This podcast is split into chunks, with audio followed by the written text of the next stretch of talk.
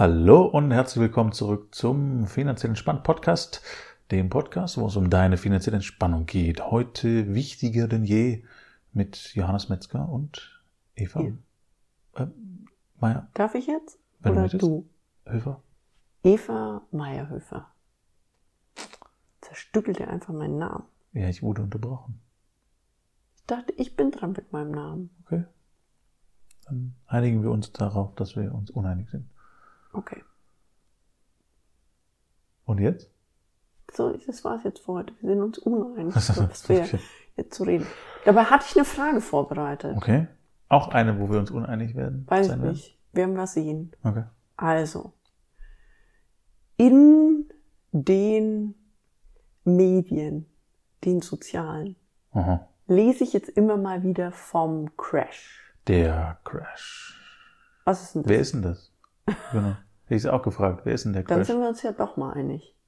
Mr. Crash. Wer ist der Crash? Was macht er? Und was hat er mit meinem Leben zu tun? Oh, alles und nichts, würde ich mal sagen. Also, das ist auch immer eine Frage, die ich mir stelle. Es gibt viele Crash-Propheten da draußen und die meisten ignoriere ich äh, sehr hartnäckig. Und es gibt, ähm, ich, ich nenne auch selten Namen, aber äh, den finde ich tatsächlich äh, sehr solide und in seinem Wissen für mich ja auch ein Stück weit hilfreich und sehr interessant. Äh, Und ich würde ihn auch nicht richtig als Crash-Propheten bezeichnen. Äh, Er heißt Markus Krall und ist gerade sehr, sehr äh, unterwegs, sehr, sehr viel unterwegs auf den sozialen Medien, YouTube und Co. und bringt da seine Informationen raus und warnt eben auch vor dem Zusammensturz des Systems und benutzt natürlich auch große funktionierende Überschriften wie Crash ist nicht mehr aufzuhalten und solche Sachen. Und er hat mit vielen seiner Sachen recht. Sein, also dem, was er erzählt, äh, hat er mit vielen Sachen recht und es, äh, vieles davon sehe ich ähnlich oder genauso und würde das aber immer anders verpacken und anders erzählen. Weil die meisten Menschen, wenn sie so ein Video sehen, für sich selber keine Strategie rauslesen können, was sie denn jetzt zu tun haben. Was hat es denn jetzt für eine Auswirkung auf mein Leben, wenn es genau so passiert? Was passiert denn dann genau? Wie muss ich denn reagieren? Muss ich jetzt äh, noch schnell einkaufen gehen oder äh, wa- wa- was was los? Und Also- stimme ich dir zu. Das ist genau das, weshalb ich diese Frage stelle. Mir geht es auch immer so, dass ich diese Videos angucke und denke, was ist jetzt der, das Learning für mich? Was habe ich Mhm. jetzt daraus verstanden? Was ist jetzt mein nächster Schritt? Was tue ich denn jetzt mit dieser Information? Genau. Das erinnert Ähm. mich so ein bisschen an diese Zeit, wo man gesagt hat, okay, es könnte ein Atomkrieg kommen und dann verstecken wir uns alle unter den. Tischen. genau. Das ist auch so. So fühlt sich das für mich Genau. manchmal an. Ja, ja, ja, und, und äh, also das ist ein ganz guter Vergleich. Äh, Das ist, die Tipps sind ein bisschen hinfällig und wenn man die Bücher liest, gibt's da ja eine Pauschalantwort natürlich, die für jeden ganz gut funktionieren würde, so beschriebenermaßen, wo ich aber wieder sage, das funktioniert für nahezu niemanden, weil es keiner in der Form umsetzt und jeder anders ist auf dieser Welt. Ähm, und da darf man dazu sagen, dass er in seinen Videos auch Lösungsansätze bringt. Mhm. Also deswegen finde ich toll, kann ich ihn unterstützen. Wenn ihr euch die Videos anschauen wollt, könnt ihr machen, wenn ihr euch was rausziehen könnt. Ich würde sie trotzdem auch nicht zu viel empfehlen, weil es doch auch eine sehr negative und düstere Stimmung mit sich bringt. Ähm, die dann auch wieder dazu führt, was wir neulich im Podcast schon hatten, dass du ins primitive Gehirn abhaust, dass du Genau. dich nur noch in einem Modus von kämpfe ich oder fliege ich befindest und dann Und eben auch wieder keine geholfen ist. sinnvollen Entscheidungen treffen kannst. Richtig, exakt. Ähm, deswegen nur, was Wissen betrifft, wenn einen das wirklich, wirklich interessiert. So. Und völlig unabhängig davon, was dieser Crash ist oder wie der jetzt aussieht oder was der Typ so mit sich bringt, ist es, wie schon gesagt, nicht zwingend hilfreich für eine Strategie, die daraus resultieren soll. Ähm, und man darf immer dazu sagen, und das ist was, was da draußen viel zu wenig beleuchtet wird, äh, was wir auch im letzten Podcast schon gesagt haben, wenn eine Korrektur kommt, ein Crash kommt, irgendetwas passiert, gibt es daraus resultierend immer Gewinner. Außer es gibt tatsächlich in irgendeiner Form einen Atomkrieg, der alles dann niederfetzt, dann sind wir alle Verlierer. Punkt. Ähm, Dann stört's uns aber in Genau, Moment dann juckt's uns vermutlich auch nicht mehr. und dann braucht auch niemand mehr nach seinem Depot schauen. Außer die Bots, falls die Surfer noch stehen. die schauen noch, nichts los hier, was ist los? Äh, und wundern sich.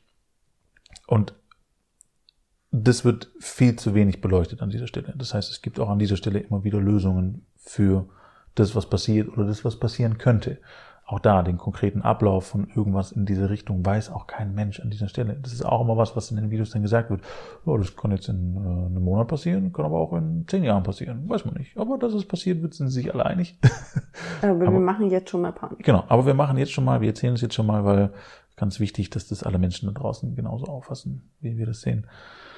Ähm, und wie schon gesagt, viele von diesen Dingen sind berechtigt, weil wir gerade an vielen Spitzen angekommen sind, was Verschuldungen betrifft, was Inflation betrifft, was ja, ganz viele strukturelle Sachen auch betrifft, die in unserem System nicht funktionieren und seit langem schon nicht funktionieren und jetzt einfach sich, sich ballen.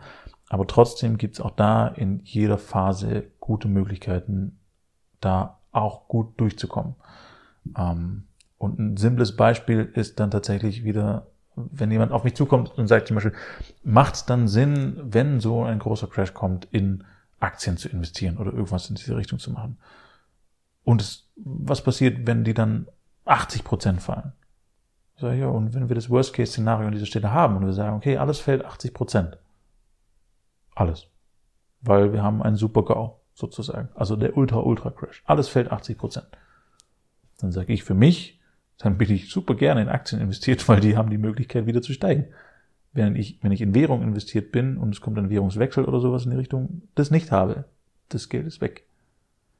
Ähm, das heißt, auch da ist es nicht zwingend wichtig, ob und wie das Szenario kommt, sondern wie ich das im Idealfall mit am besten überstehe.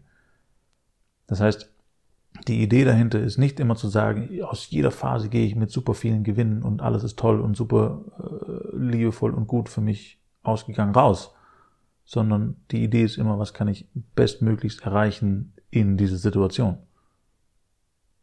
Also auch eine Verhältnismäßigkeit herzustellen. Also Ja.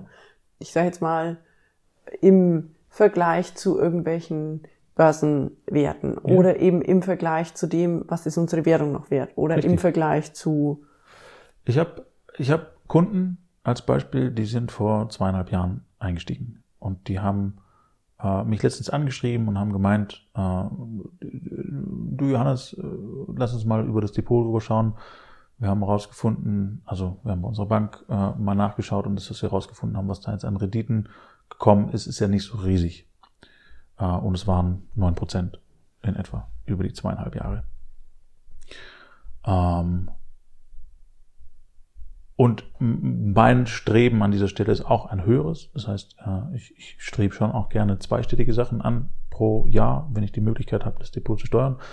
Äh, Und habe dann auch mal nachgeguckt und habe halt die Sachen vergleicht, verglichen mit allen Indizes, die es so gibt, die gängigen.